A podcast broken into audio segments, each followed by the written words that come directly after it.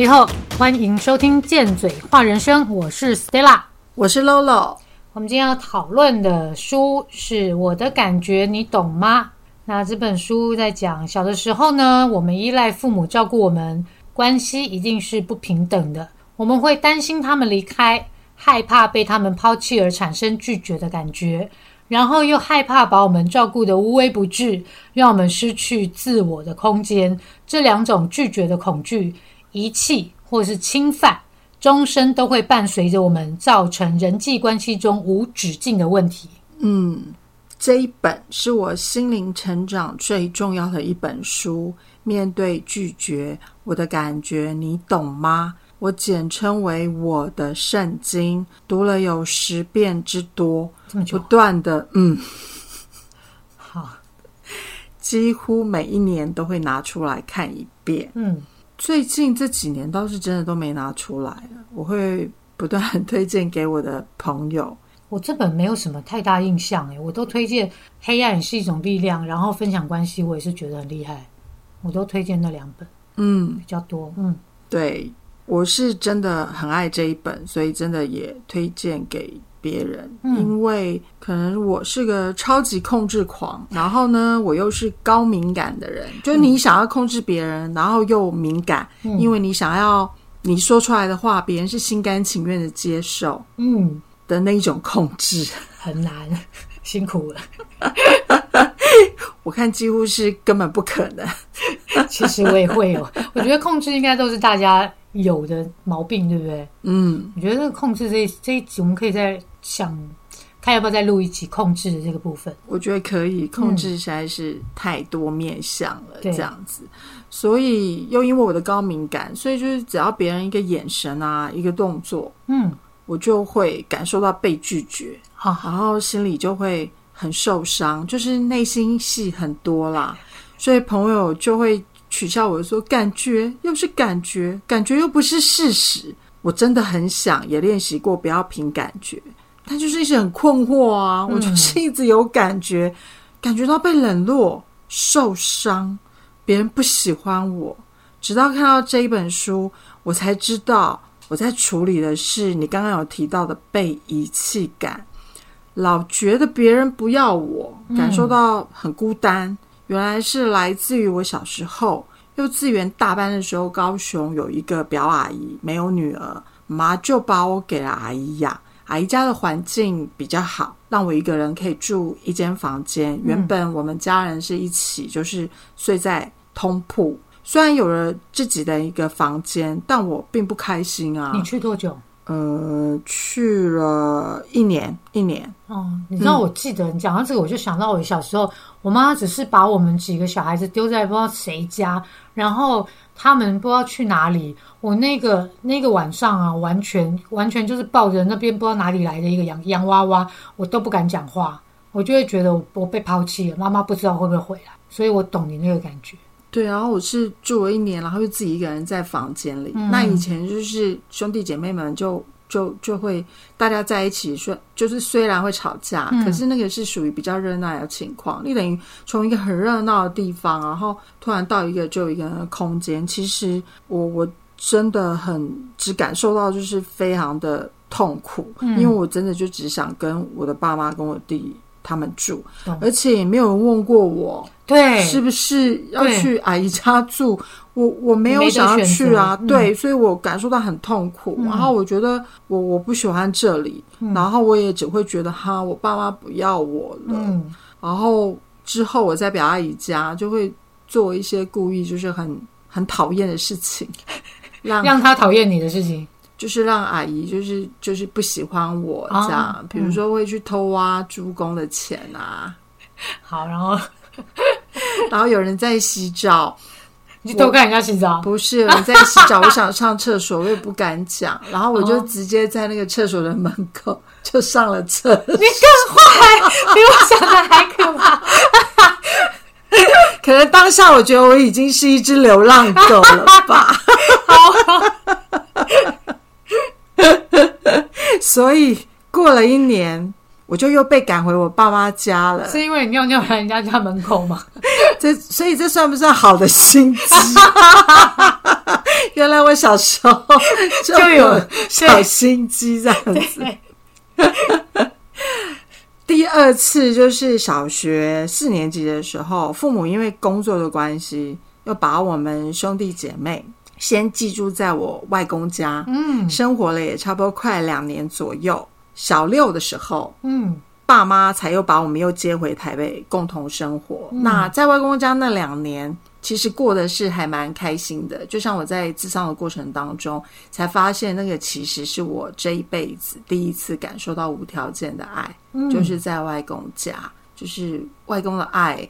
也填补了就是那种被遗弃的一部分的空虚，嗯然后刚刚有提到小六，我爸妈又把我们接回去。那国二的时候呢，妈妈就是又因为呃工作的关系，暂时又不住在家里。那我就花了很多时间去处理我的被遗弃感，因为会觉得，诶，怎么好像才回来，妈妈又又又把你送出去了，不是不是，他就他就又离开了，他去工作，对他去工作，那就你就会觉得还是有被离开跟丢弃的感觉。对。那爸爸也在工作，啊，其实家里就是常常会只有你你跟兄弟姐妹在这样子。嗯那这时候就是你就会依靠起同学，你就会开始就是会依靠同学，因嗯为同学就是这搬家的过程当中，就是等于也没有很深刻的同学的关系，因为同学一定又换了一批又一批嘛，对，所以你每一次都要重新再交新新的朋友，因为原本是在台北，然后到高雄，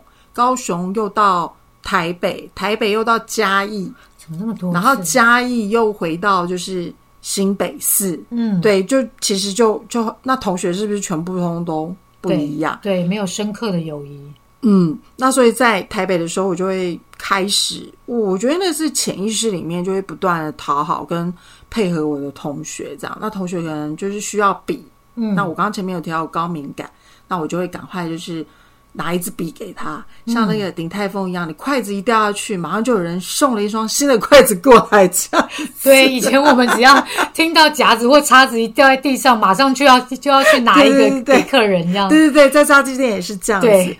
然后同学要去哪里玩，嗯。哦，想要去吃冰，需要我陪，我从来不拒绝，嗯。就是我就会哦好都去，因为我超级害怕他们不跟我做朋友，嗯。所以我就会不断的讨好，但我内心其实充满了孤单、不快乐、痛苦，在这个不断的恶性循环的处理中，过程中也会把别人的情绪就是误以为是我的。嗯例如有一次，就是高中有个同学交了一个年纪大的男朋友，然后被爸妈责怪，她就跟这个男朋友离家出走。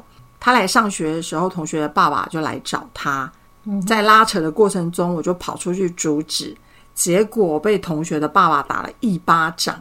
打你一巴掌，对，干你什么事？对，我也觉得关我屁事。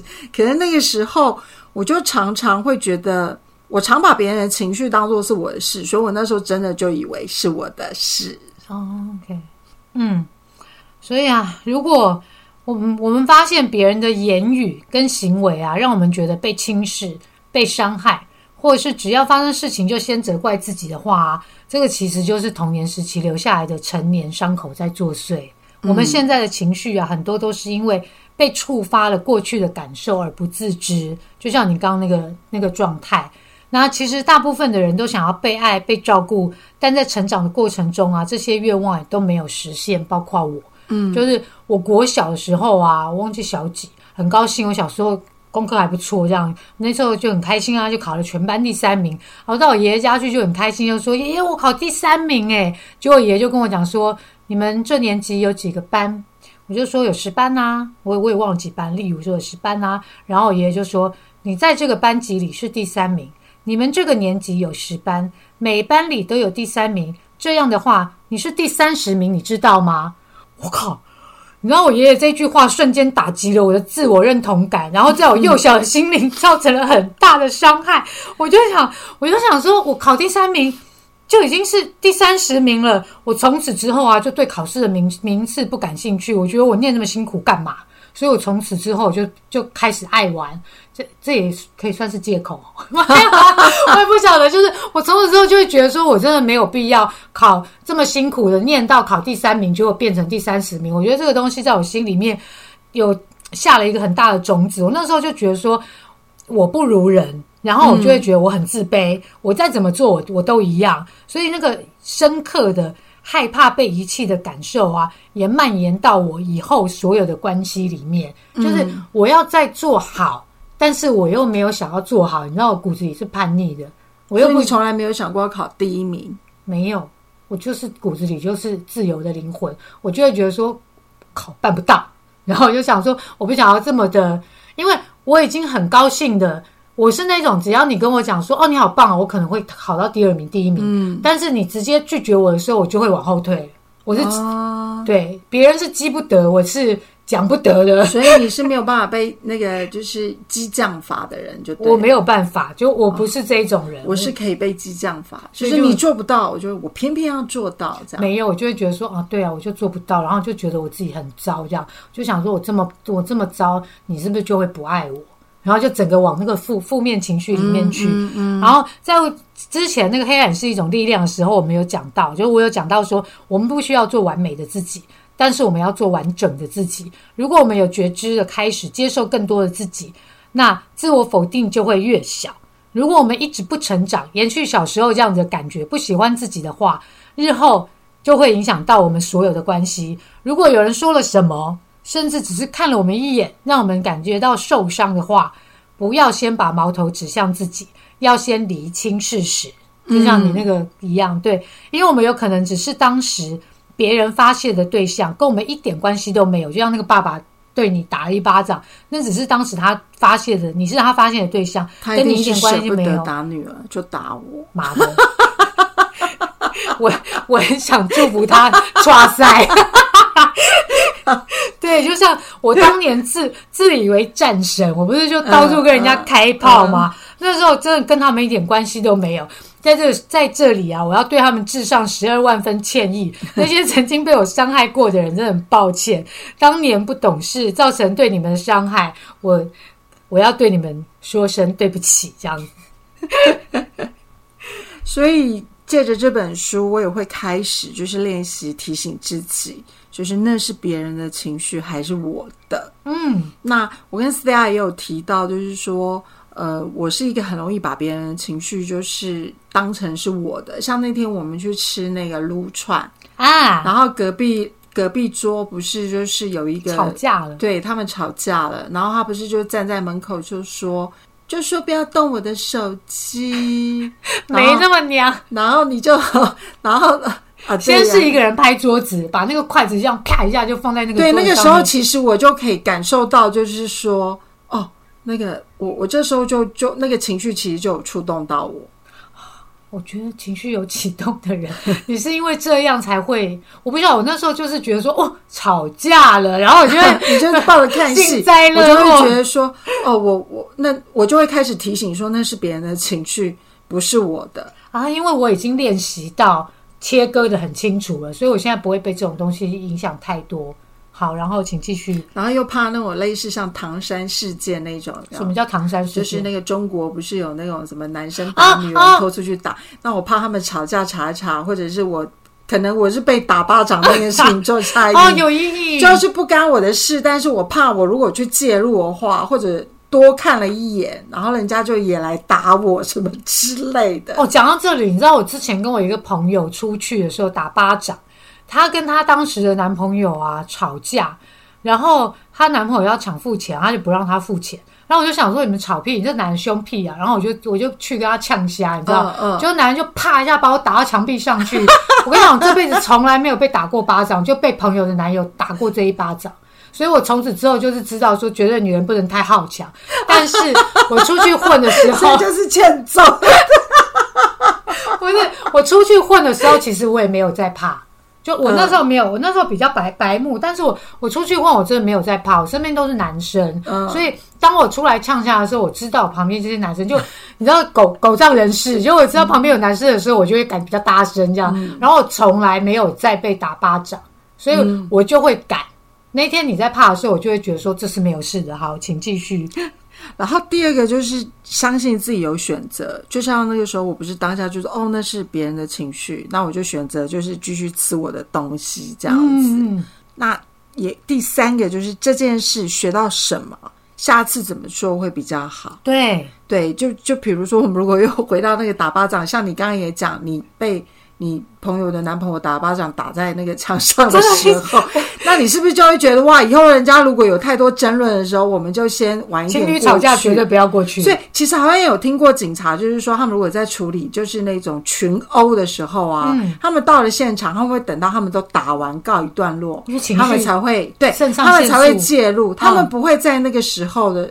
的时候就进去介入，就是那个群殴的状态。我想应该就是这样子吧。对，嗯，那就是透过这些事件，就是不断不断的练习。那通过这些过程当中，你就会更了解你自己。像我们就会经过这些事件之后，我们就会知道，就是说，诶，什么事情我们该退一点，什么事情该进一点，那就会更了解你自己，就会接受越来越多的自己。那对你自我否定的空间就会越来越小，因为如果你不喜欢自己，则会蔓延到所有的关系。对，就像我们上一本讲的，就是分享关系，关系就会不好。这只是我的经历，毕竟每一个人啊，经历被拒绝感的状况都不同。嗯，就是每个人会受伤跟被拒绝，哪一句话会触动你，每一个人都是非常的不一样的。最终还是要靠你自己去找出你自己的那个。我们常讲的是那种雷达点或者什么的，就是你必须要自己去找出来，嗯然后去了解它之后，然后去解决，对，找到你的解决之道，就是你用什么样的方式，你是会比较安全跟舒适的。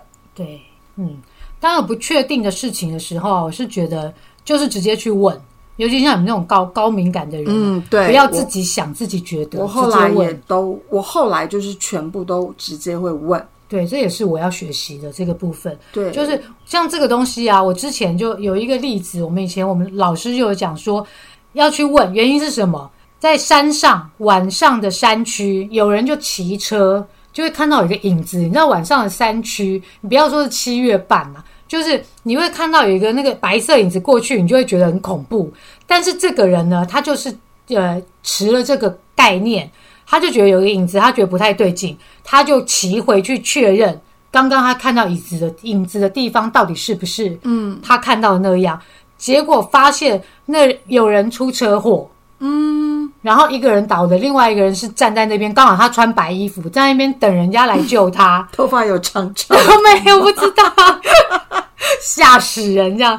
所以就是，他就他就回去看了之后才发现，哦，原来是因为有人要等着急救这样子。那还好他有保持这个，就是保持着这样子的概念，然后他有回去多看两眼。所以如果他没有回去的话，他是不是回去之后说，哦，我跟你讲，我昨天骑到那个山区啊，哦，贵呢，然后就会觉得有鬼，你知道吗？所以这东西就是自己想象的都都比较可怕。你前几天有传一个影片啦，就是有一个女生在扫地。哦，你记得吗？然后他不是不扫扫了地之后，他把那个扫把夹在了自己的腋下，对，然后之后他就一直不断的找他的扫把，对，因为他在看手机，然后所以他的手机手机就没有动，所以扫把夹在腋下，他也不会动，也没有发现，所以他就发现找不到的扫把。然后他又去拿了一把新的，然后再扫一扫之后，不知道好像有被什么东西触碰到的，不是他手机掉了，哦，然后之后就是他手机掉，他腋下的那个，夹的那个扫把也掉了。然后之后他是不是就觉得有灵异事件？他整个就觉得有灵异事件，为什么突然不见了扫把跑出来啊？从天而降，还啪对对嗒掉下来。这是不是跟你刚刚说的 对，那个是是一样？但是我觉得这东西，如果他没有回去看那个录影带，他会真的以为是灵异事件，对，因为他吓坏了，他还退后三步，这样 真的太好笑了。这个影片 就是我们不要自己去揣测别人的想法，因为那就是我们自己的揣测，它不是事实。一定要去问过本人，别人的想法，别人自己说了才算，不要觉得别人怎么都不说。反过来讲，你怎么都不问，问清楚了，才能解开自己害怕被抛弃的感觉，才会发现呢，都是自己的想象。例如，另外一半呢，如果不跟自己的朋友出去，因为我的另外一半如果不跟我的朋友出去的时候，我就会觉得说，他一定是不喜欢我的朋友。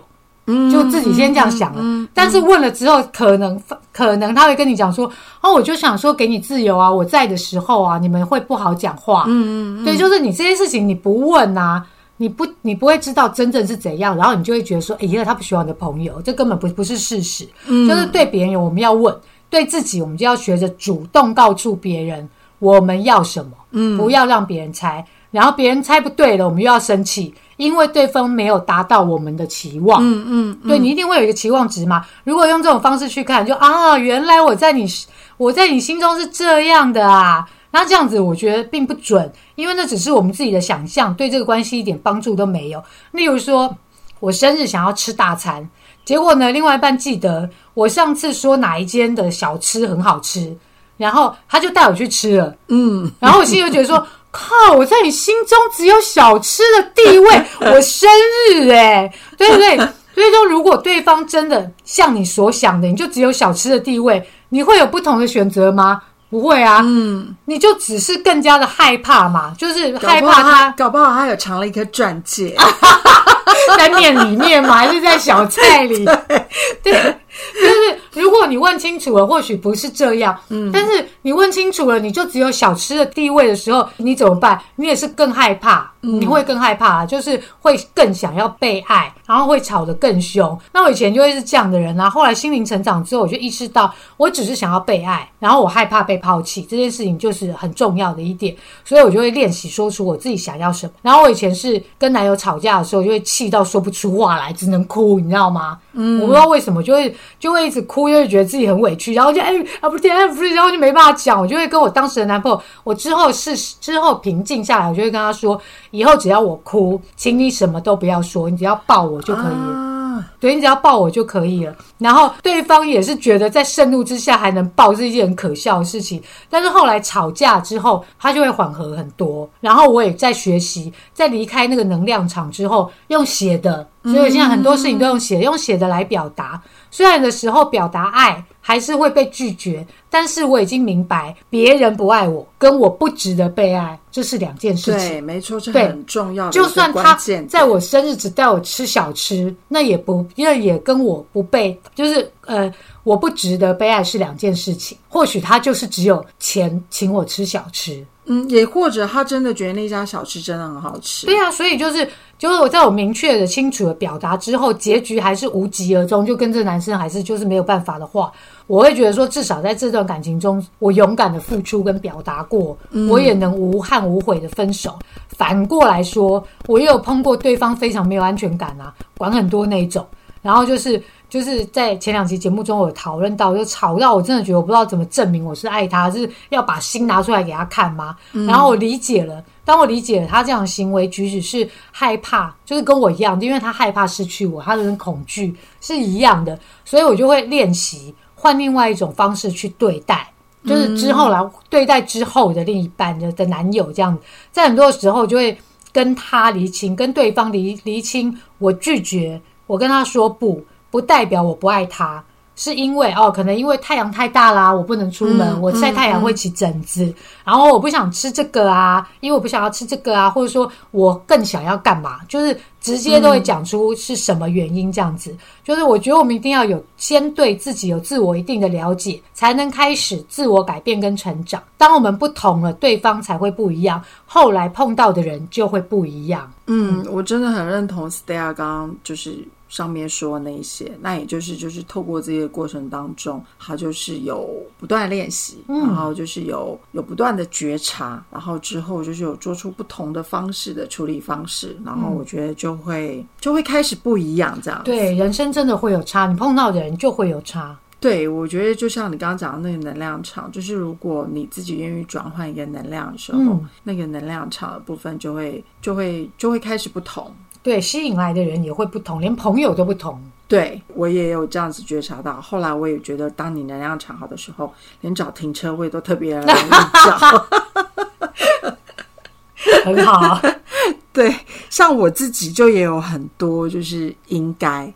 就是这本书里面也让我看到我有很多的应该，因为妈妈不在家的那个时间啊，啊，我就会觉得我应该要负起就是妈妈的责任，嗯，然后要照顾弟妹、洗衣服啊，然后打扫家里，很多应该成为我的习性，什么都应该，然后什么都要管，就管很宽，好像一切都和我有关。其实我后来觉得，我兄弟姐妹根本不想要我管那么多跟做那么多。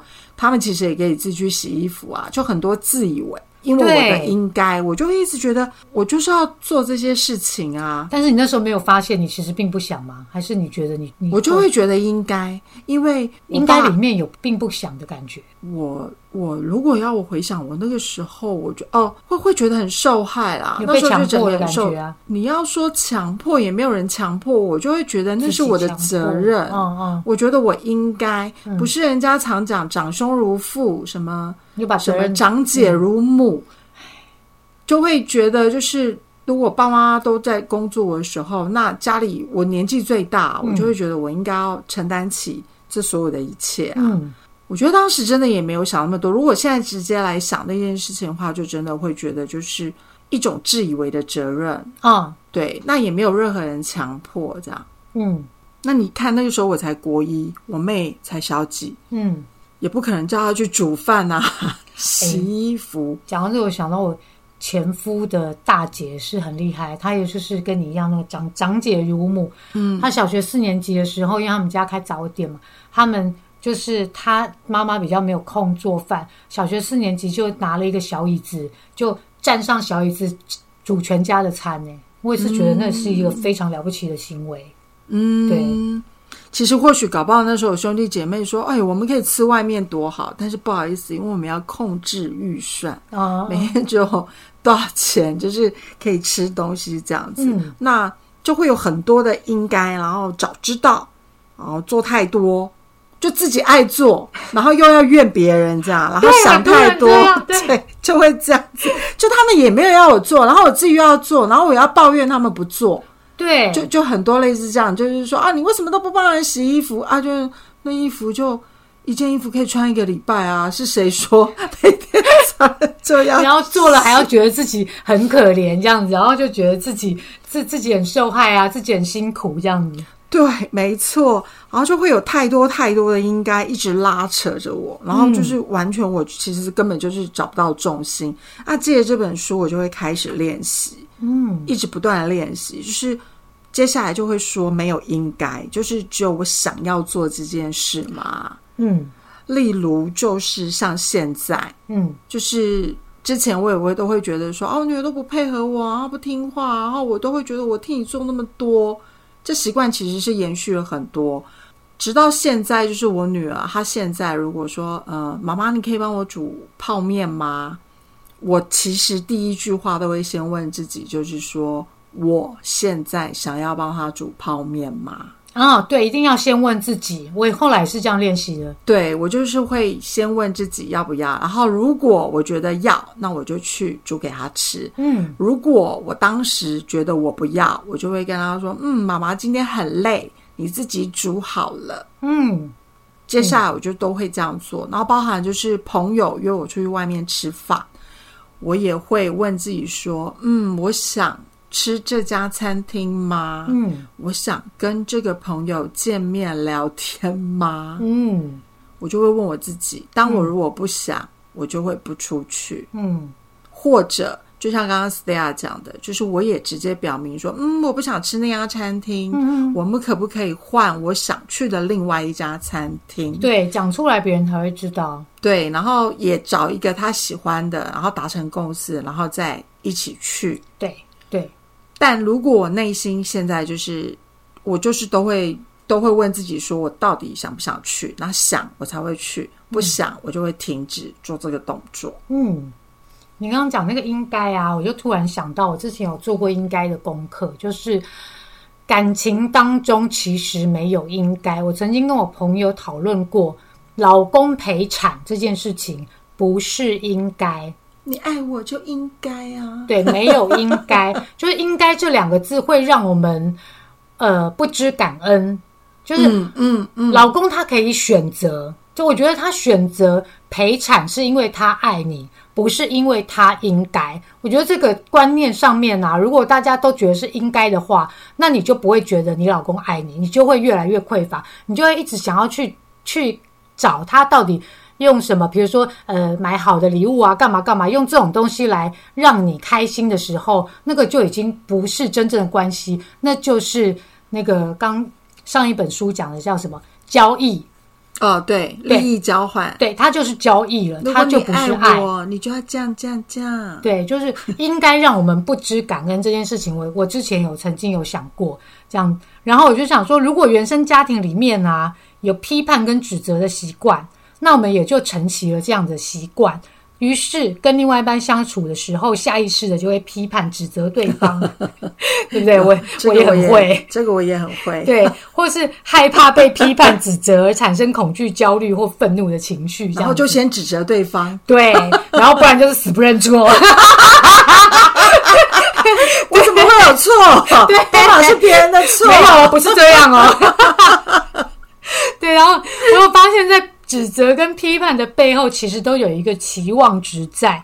例如啊，我之前就有两个朋友，常常就说我都讲不听。其中一个会跟我讲说：“啊，你耳背啦，你要去看耳鼻喉科了啦。”然后他们背后的期望值是什么？就是要我照他们话去做，因为他们觉得我的人生意外太多，觉得我吃苦了。然后我很感谢他们对我的爱啊。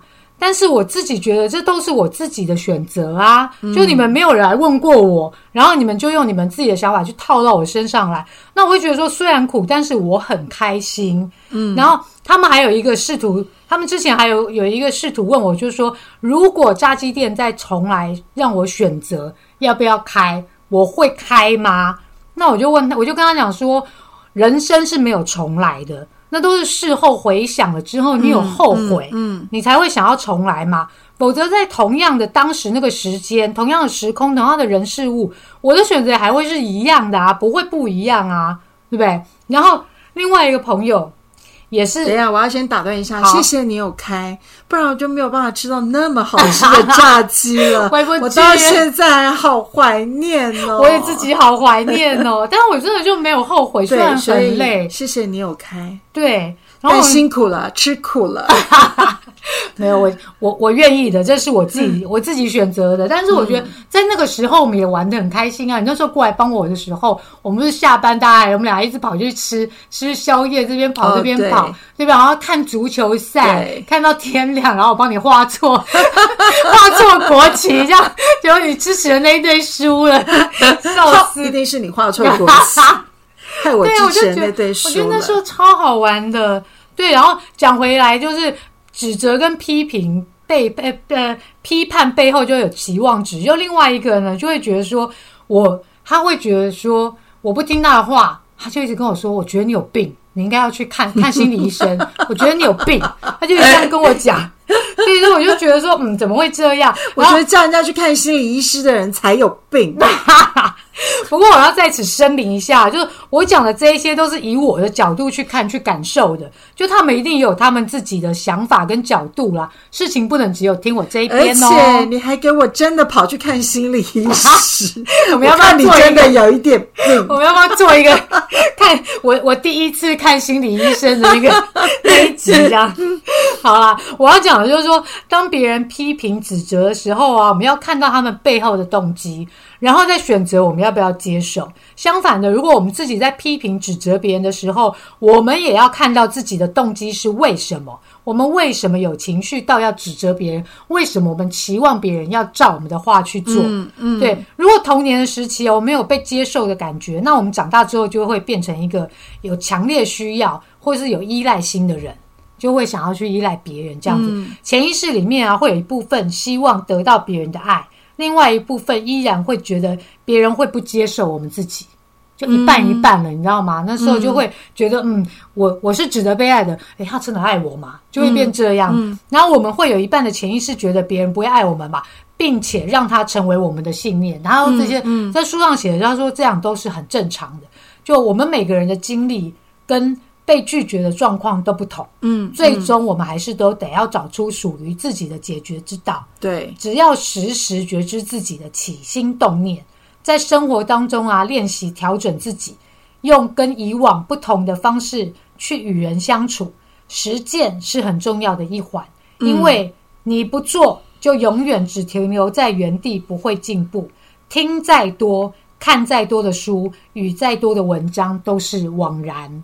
嗯，就好像以前在心灵课程里面常讲一句话，就是只有疯子会期待用同样的方法，对，而期待事情会不同，对对对对对对对，对不对？有有有，常对讲，就是就是只有疯子才会那个一直用同样的方法，然后期待对方，所以期待事情会有不同的，对，就好像就是你每天我忠孝东路走九遍的话，你就突然发大现家还是忠你走到孝东路，就是你觉得你怎么永远找不到那个新生南路？不好意思。会哦，走上会会交叉，是那就啊，地理观念不好。对对对，我地理观念不好。那你就是呃，你就永远走不到那路没有没有走不到碧潭，走走不到碧潭。如果你一直 想要到新店的碧潭，但是你却一直忠孝东路走九遍的话，那到不是没有了办法到碧潭的。你一定要就是换上别的路哈，坐上别的车子才会可能到达。反正就是你就是你要做不同的改变，才会有不同的结局。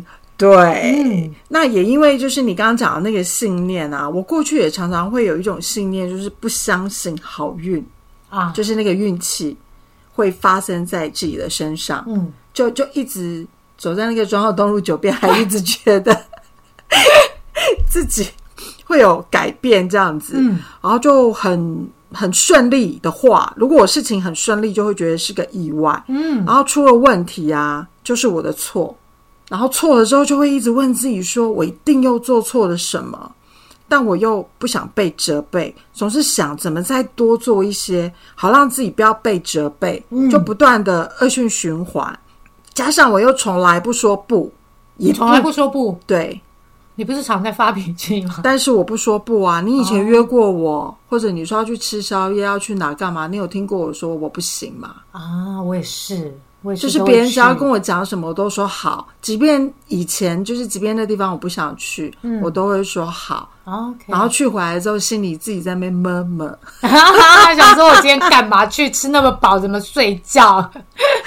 对，因为我自己不说不，所以我其实也不允许别人说不，啊因为他一说不，我就会感到受伤。就觉得被拒绝。对，所以就像你刚刚讲的，我就会期许别人，就是像我对他们的方式对我。对，但如果他们没有，我就会失望。嗯，我会希望彼此是公平对待的，或想象着自己如果是别人的话，嗯就会更喜欢自己，嗯别人就是也会喜欢我，嗯然后好好对我。嗯像我就曾经有想过，我的父母其实不是我真正的父母，我应该是生长在一个有钱人的家庭。有一天，我的有钱人的父母会来跟我说，对，会来找寻那个真正的我。我那时候就会想，嗯，如果我有了钱，我有了什么，然后或者是我可能变得更漂亮，或者我再瘦一点，那我觉得别人就会更喜欢我。哦，但是这个外表真的不是不是因为这样，对自己没有自信你都会这样觉得，对，所以我们就要接受那个熟悉的。我就是书里面有讲到，就是你会宁愿去接受那个熟悉的悲惨所带来的安全感。对，情愿活在舒适圈里面受伤，继续受伤，因为你这个痛苦你已经很习惯了。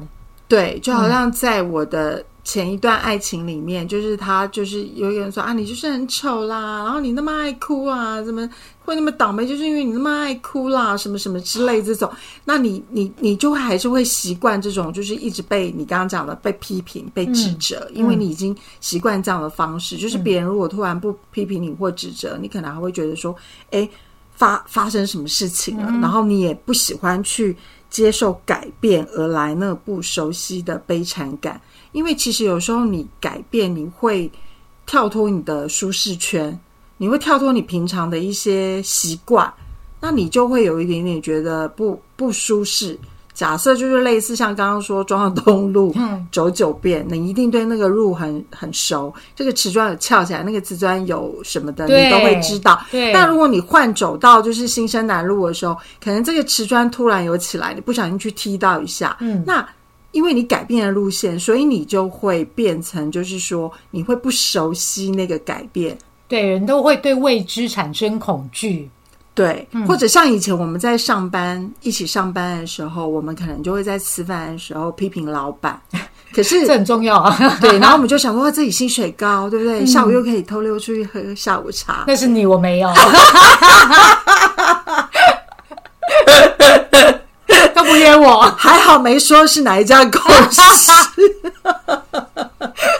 可是，其实如果你要就是跟朋友一起抱怨那个老板的话，其实你还不如就是直接辞掉这个工作。对，但是因为你在这个环境里很熟悉，那你就是抱怨，但是你不愿意改变，那你其实就可以大可以就是丢一张离职单，然后换一个新的工作。没有有有人是因为那个钱，就是那个薪水，他怕说他找不到下一个工作，然后他就继续留在这里。就是想到那个谁，邓慧文医生有讲说，如果一个地方让你委屈，你可以选择离开，而不是再继续留在那边伤心哭难过这样子。嗯，对。我想对我们两个来说就是婚姻了，对。因为你我们俩一起跳下悬崖，对，飞下来感觉很好。所以就不断的练习接受，就是我就是我，像我和 Stella 就是两个非常不同的人。嗯，Stella 她就是诶，反正我们两个就是很互补啦，不同这样。我以为你要讲什么嘞？我本来要讲，然后我突然突然忘记了，下次想到再来补充。好，所以就是练习接受，我就是我，我就是 Lolo，不是 Stella。嗯也接受那精子和卵子结合后命定的基因。嗯哼，自我接受最基本的练习就是接受别人的赞美。例如，以前别人会说：“哇，你这衣服好美哦！”我就会说：“哦，这是某某设计师的衣服，它很贵。嗯哼，”其实真的是我对衣服有一定的眼光。不止衣服吧？你们是每次都说我用的东西都是贵的，我吃的东西也都是好的。我其实也有想过，那是一种不安全感，然后就是会想要用一些有价值的东西来证明自己的价值。有有，我现在有在，我现在有在有在调整了。其实就是学会接受别人的赞美。嗯，当别人说：“哇，Stella，你今天穿这衣服好好看哦！”我知道，我穿什么都好看。哎，谦虚一点，重来一遍，说谢谢就好了，重来一次。好，Stella，你今天穿的衣服好好看哦。谢谢。好 gay 白，所以就是收集着别人给的赞美，嗯接受，就一直不断的收集哦。其实我为了这个还曾经写过一本叫做那个赞美日记。我其实很爱写日记，出过一本书，我不知道，吓一跳。我就我因为我就很爱写日记，我就会去说别人今天称赞我什么，然后我也会自己称赞自己，我就会。今天有准时起床，我就会说哇，今天有准时起床，哇，今天有呼吸，就是稍微非常小的事情。然后哎，今天公车又准时到达，我觉得你很会做这个诶。上一集你不是有讲说那个练习那个什么镜子练习那个，说是自己很值得，然后会写那个情绪日记。因为你好会，还有好会做这个。基本上我真的是一个悲观又高敏感度的人，嗯我不想要过这样子的生活，所以我真的很很努力，也很不要讲努力，就我很认真认真的在练习。嗯，就是调整我的每一个时刻，然后去记录我的每一个时刻，然后让自己有一个有一个智慧跟高情商，然后去过我想要的那个关系跟那个生活。嗯，真的都是要下努力的，对，不是不是下努力，就是真的要要去实践，要去做。这个过程我觉得并不容易，就是要那个觉察，对，嗯所以就接受那个很多很多很多的你，嗯然后最后就会变成一个我们讲黑暗也是一种力量，就是一个真实、嗯整合跟完整的你，然后最后再达到就是心口合一。对，达到心口合一。对，我们说的都是我们的经验跟观点，你也可以有你自己的。欢迎你留言跟我们说，反正我们也不一定会回，你别憋出病来。但如果是来变的，我们可就不一定想知道哦。